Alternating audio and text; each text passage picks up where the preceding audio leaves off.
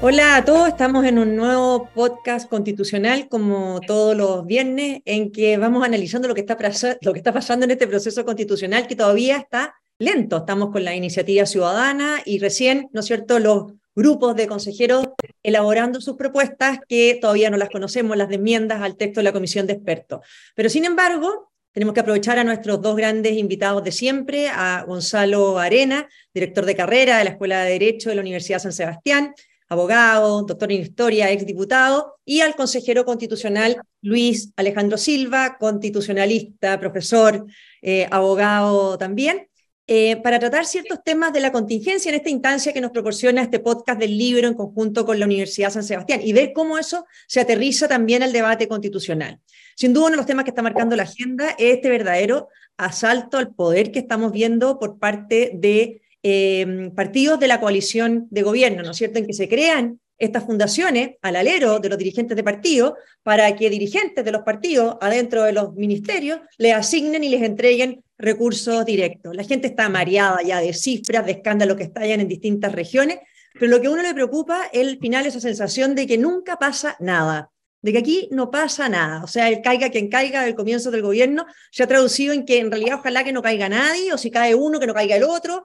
Eh, los chilenos estamos siendo como espectadores de este coteo político en que si no cae Giorgio Jackson, no puede caer Carlos Montes, si cae Carlos Montes, que caiga Giorgio Jackson. Bueno, y al final a nadie le importan las responsabilidades. Yo el primer tema que quiero tocarle es qué pasa, y quiero partir esta vez con Gonzalo, eh, qué pasa o qué herramientas tiene nuestra democracia hoy día para actuar cuando un gobierno decide blindarse de la manera que lo ha hecho frente a los escándalos que estamos viendo? Bueno, institucionalmente tenemos eh, no muchas herramientas, tenemos por supuesto las interpelaciones, las comisiones investigadoras, pero sabemos que no funcionan mucho. Lo más extremo que tenemos es la acusación constitucional, la, la acusación constitucional contra ministro o presidente de la República. Ahora, yo creo que las acusaciones constitucionales en todo caso no son siempre un buen camino. Creo que politiza aún más un tema que debería ser no político, debería ser de sentido común, de, ah, de, de, gente que está robando, que puede ser de cualquier partido, versus gente que quiere realmente que los recursos públicos lleguen a los más pobres. Entonces, yo creo que en una instancia despolitizada, creo que hay pocas, y eso quizás sería una buena tarea para la, la Convención Constitucional en el sentido de cómo lograr que estos actos de corrupción no terminen siempre en una pelea de si es de derecha o es de izquierda, sino que, que termine en lo que es realmente personas honradas versus personas que roban, independiente de los partidos políticos, funcionarios públicos con vocación de verdad o funcionarios públicos que ven el Estado como un botín. Yo creo que ahí es, donde estamos principalmente eh, débiles, de cómo sacar este tema de un simple pegar y quitar eh, políticos. Ahora, llama la atención lo olímpico del, del gobierno, ¿no es cierto? Y del, y del, propio presidente. O sea, aquí tenemos ministro como ministro Carlos Monte que dijo que había corrupción en su ministerio y no pasa nada. Uh, o no se hace valer ninguna, ninguna responsabilidad política. Y tenemos a los ministros que están siendo cuestionados por los escándalos que ocurrieron en sus carteras a cargo de la investigación de lo que está pasando en sus carteras. O sea, Giorgio Jackson está investigando lo que pasa en desarrollo social, Carlos Montes, lo que pasa en el mismo. O sea, también es como, es como reírse un poco en la cara de los chilenos esto de que pasamos de las autodonaciones, ¿no es cierto?, de Giorgio Jackson ahora hasta las autoinvestigaciones. ¿Qué pasa, Luis Alejandro, cuando fallan todos los mecanismos de control aparentemente en el camino? Bueno, cuando fallan todos los mecanismos de, de control, eso es el colapso. Aquí eh, yo creo que lo, los mecanismos de control en, en, este caso no han fallado y de hecho por eso tenemos el, el, el, escándalo que tenemos, porque, porque de hecho en algún momento de, de, la cadena de control, que obviamente va desde la prevención hasta la sanción y ojalá que la prevención siempre funcionara para impedir que se consumen este tipo de, de situaciones, en algún momento de esa cadena eh, algún tapón saltó y por eso hoy día sabemos lo que sabemos y vamos sabiendo lo que vamos sabiendo y, y quizás qué es lo que, qué es lo que nos reserva el, el, futuro. Obviamente aquí uno podría pensar, aunque creo que escapa un poco a las posibilidades de la Constitución, pero no completamente, en aumentar la capacidad eh, de control de la, de la Contraloría. Eh, o de dotar de mayores competencias los, los, los controles internos de, de, de, la administración para ver cómo se están haciendo esos traspasos, porque sabemos que eh, en parte esto, estos, eh, estas transferencias pasaron bajo el radar porque dividieron los montos de manera de eludir ¿no? Eh, los estándares que hoy día la Contraloría se ha fijado para eh, controlar este, este, estos traspasos. Y después está, yo, yo, eso es una discusión que ya ha salido incluso por la prensa de cara al, al, a la discusión constitucional, que es la de la sanción. ¿no? El otro día salió una consejera de RN hablando de la muerte cívica de, de, políticos que sean eh, penalmente sancionados por este tipo de, malas prácticas, suponiendo que fueran condenados por corrupción, para que no puedan volver a ejercer un cargo público de por vida. ¿no? Por eso se habla de muerte cívica. Y, mm, y en el fondo, de, esa manera, garantizarle a la, a, la, ciudadanía que una persona que fue, insisto, esto es importante, penalmente condenada, no se trata de la condena política, ¿no? que, es, que es propia del, del juicio político, de la acusación constitucional, aquí se trata de un juicio penal que determinó la existencia de un delito. Determinada la existencia del delito con sentencia firme y ejecutoria, esa persona no debiera poder ejercer eh, su cargo. Esa es la idea de la muerte cívica que, que habría salido de la, de la, bancada de RN y que es bien interesante. Y a eso se le puede añadir, Marcelo, con esto ya me callo, eh, la idea de incluir, que, que se ha dado vuelta, no tengo idea qué va a pasar porque las enmiendas recién se, se conocerán en el 17, pero la creación de una fiscalía especializada en, por ejemplo, crimen organizado, narcotráfico, trata de personas, corrupción. Y eso eh, eh, con, un, con, un, eh, con, unos tribunales especializados como, vamos a decirlo así, contrapeso simétrico ¿no? a la investigación. Porque se requiere una unidad especial, ¿no? dotada de un cierto estatuto para poder combatir este tipo de, de ¿cómo decirlo? Eh, ah, de mal, ¿no? Este tipo de mal, no, no, es un delito cualquiera, ¿no? Así que esa es una idea también que se podría eh, discutir en el proceso que viene, la creación de una fiscalía especializada con su correspondiente tribunal especializado de jurisdicción nacional, de manera de impedir que los jueces se vean amenazados por su entorno local a la hora de tener que juzgar a sus vecinos. Ahora, hablaste de que habían saltado los tapones, pero al parecer en estos días nos enteramos de que un tapón debió saltar antes y que fue el del propio presidente de la República, ¿no es cierto?, que en una conferencia de prensa eh, reconoce haber tomado conocimiento de los hechos antes de que estallara por la prensa. Y ha tenido que salir un abogado hablar por él, el ministro abogado, ¿no es cierto?, el ministro de Justicia, tratar de explicar que el presidente no dijo lo que dijo, o Camila Vallejo mucho peor, ¿no es cierto?, de que, de que una cosa era el gobierno, otra cosa era la moneda, y bueno, cualquier cosa, pero lo cierto es que el presidente dijo que se había enterado eh, días antes de que estuviera estallado por la prensa. ¿Qué pasa ahí, eh, Gonzalo, y qué responsabilidad le cabe al presidente Boric efectivamente supo de estos hechos que revierten, ¿no es cierto?, caracteres de ilícito y no se denunciaron antes o no se tomaron acciones antes. ¿Qué se hace cuando es el presidente el que debió gatillar o alertar quizás el primer tapón? Bueno, yo creo que ahí hay que buscar la, trazabilidad, ¿ah? la cadena, aunque todos sabemos que los gobiernos son muy, muy grandes. Al presidente no siempre le llega toda la información o le puede llegar a veces parcializada o en un contexto que le dicen eh, o que le tratan de explicar los que están más involucrados. Entonces, habría que buscar la, la, trazabilidad de lo más pequeño a lo más grande. Yo creo que hay que ver primero la fundación, quiénes son los miembros de la fundación, cuál es su ligación con partidos políticos, esos partidos políticos en el gobierno, en el gobierno, en el ministro respectivo, y de ahí, ¿no es cierto?, buscar ya armar un caso eh, más, más, más, grande si corresponde. Pero yo creo que en el sistema como el nuestro, y bueno, y tú fuiste ministra, Marcela, también, los ministros tienen que asumir una responsabilidad ¿ah? y están para eso también, o sea, están para proteger al presidente, son, son sus ojos, son sus representantes, por lo tanto, por eso yo veo tan mal que no salga ningún ministro en esto, porque en el fondo está dejando el presidente a, la intemperie casi, como diciendo, oiga, yo soy el único responsable en esto, y me parece que eso no le hace bien a la institucionalidad. Los presidentes de la República siempre son una figura a la cual hay, que cuidar o hay, o hay, que tratar de cuidar, y para eso los ministros tienen un rol importante. Son una válvula de escape también, siempre lo han sido, y yo creo que se está perdiendo esa oportunidad de dar una señal categórica de transparencia sin afectar la presidencia. Eh, y yo creo que eso le hace muy mal al sistema. Además hay un tema de, gestión, ¿no es cierto, Luis Alejandro? Porque uno dice aquí son dos ministerios que son de la máxima relevancia, el Ministerio de Vivienda, con todo el déficit, ¿no es cierto?, de, vivienda, el drama que hay después de, los temporales, de los incendios, el Ministerio de Desarrollo Social, ¿no es cierto?, de su trabajo directo con los sectores más vulnerables de Chile. Tenemos dos ministros ¿ah? encargados de, o, Chile dudando de la gestión de, de dos ministros que tienen la labor más importante de cara a los ciudadanos y los chilenos como mirando este espectáculo en que en el fondo no es que no salgan porque, la gente no entienda que no, que no tienen responsabilidades políticas, yo creo que en el gobierno tienen claro que tienen responsabilidades políticas, no salen por los equilibrios políticos. O sea, ¿qué pasa cuando hay un coteo de esa magnitud y se ve tan concreto como afecta, ¿no es cierto?, al común de los chilenos. Bueno, esa es una discusión que también eh, hemos tenido a propósito de la presentación de los expertos, ¿no? Eh, y que toca, toca varias teclas, simplemente las menciona, pero uno, por ejemplo, es la carrera funcionaria que, es un debate interesante, no afecta, bueno, la carrera funcionaria y al lado de la carrera funcionaria, eh, los cargos de exclusiva eh, confianza del presidente. De hecho, tuvimos un experto, fue interesante, le preguntamos cuántos son los cargos de exclusiva confianza del presidente de la República. Y me dijo, no tenemos el dato. Es decir, no hay claridad, se mueve, por supuesto que hay una referencia entre 3.000 y 3.500 cargos.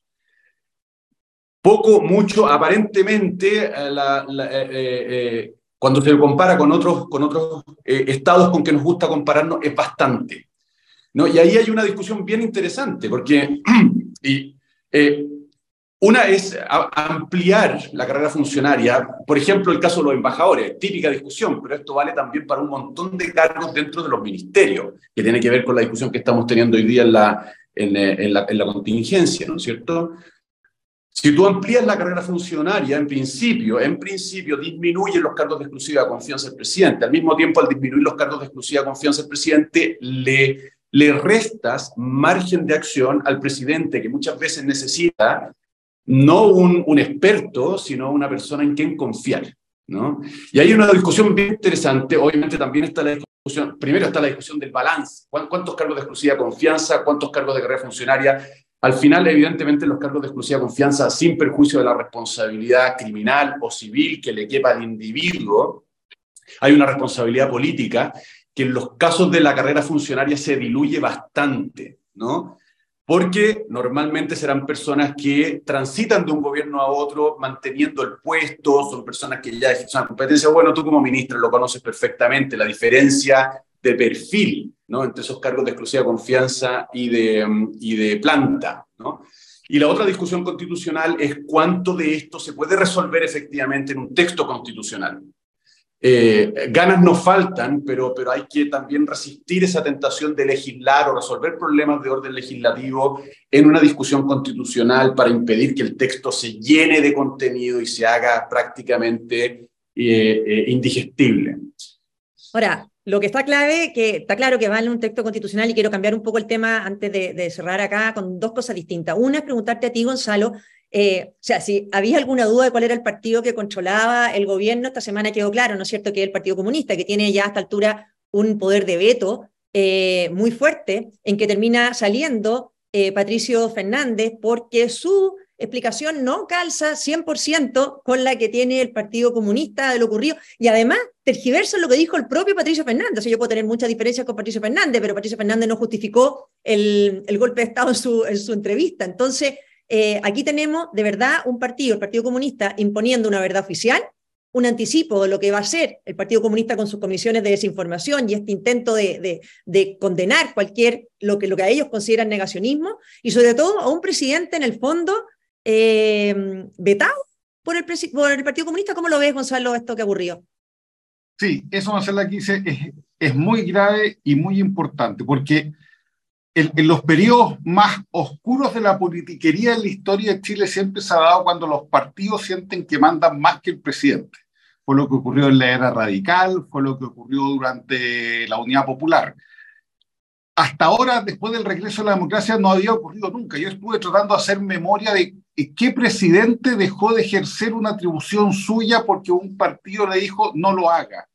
Y no recuerdo. ¿ah? Eh, los, los, presidentes siempre han dicho, mire, esta es una facultad mía y yo la ejerzo como corresponde en el bien del país. Aquí por primera vez tenemos una manifestación clara, no de un veto, sino que de tres vetos, porque además del veto del Partido Comunista, hay que, según dice la prensa, el Partido Socialista también le dijo al presidente que no podía sacar a Montes. Ah, o sea, que era una cuestión que se tenía que Montes mantener porque el Partido Socialista no iba a pagar los costos de algo en que él no tenía responsabilidad.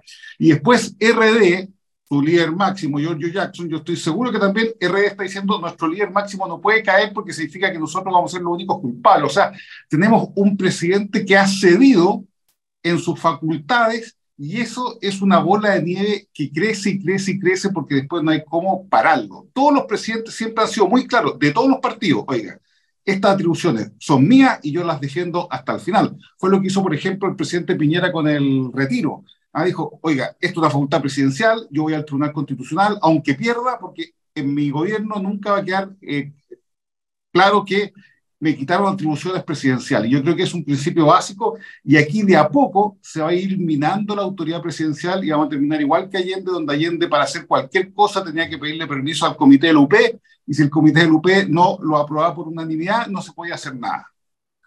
Ahora, eso es, bien increíble, porque en el fondo, de, tanto querer eh, parecerse, ¿no es cierto?, el presidente Boric al presidente Allende está terminando pareciéndose en algo em, tan grave como lo que tú has descrito.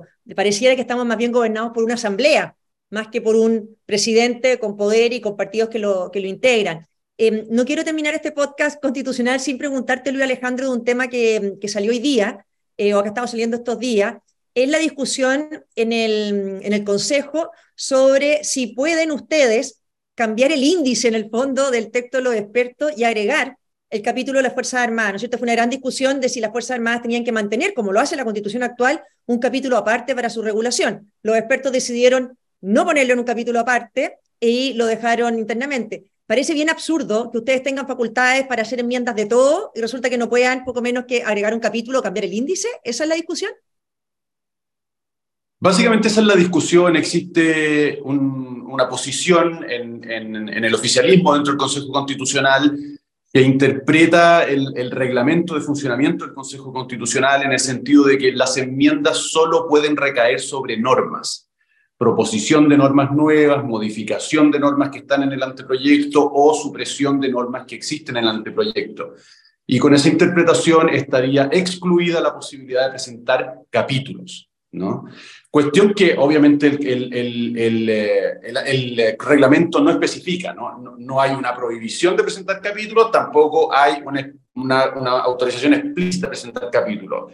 Entonces está esta diferencia y eh, eh evidente que la discusión sobre si incorporar un nuevo capítulo a Fuerza, a Fuerza Armada iba, iba a estar presente, iba a estar presente sobre todo con la mayoría republicana que, que hay en el Consejo y entonces existe esta aprehensión que yo quiero entender quiero entender que eh, eh, trasciende la idea de discutir si ponemos un capítulo sobre, Fuerza Armada o no, y tiene más que ver con impedir que se desbaraje el naipe completamente.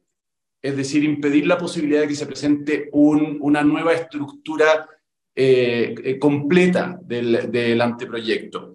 Y por eso creo que existe la posibilidad de sortear esta, esta diferencia en la interpretación del reglamento sin necesidad, porque con esto termino una cuestión un poco técnica, sin necesidad de que la mesa directiva tenga que pronunciarse sobre la eh, interpretación auténtica del reglamento, que es a quien le compete al final, ¿no? Es la mesa directiva la que de oficio, lo ha solicitado algún consejero, tenga que pronunciarse sobre esta cuestión.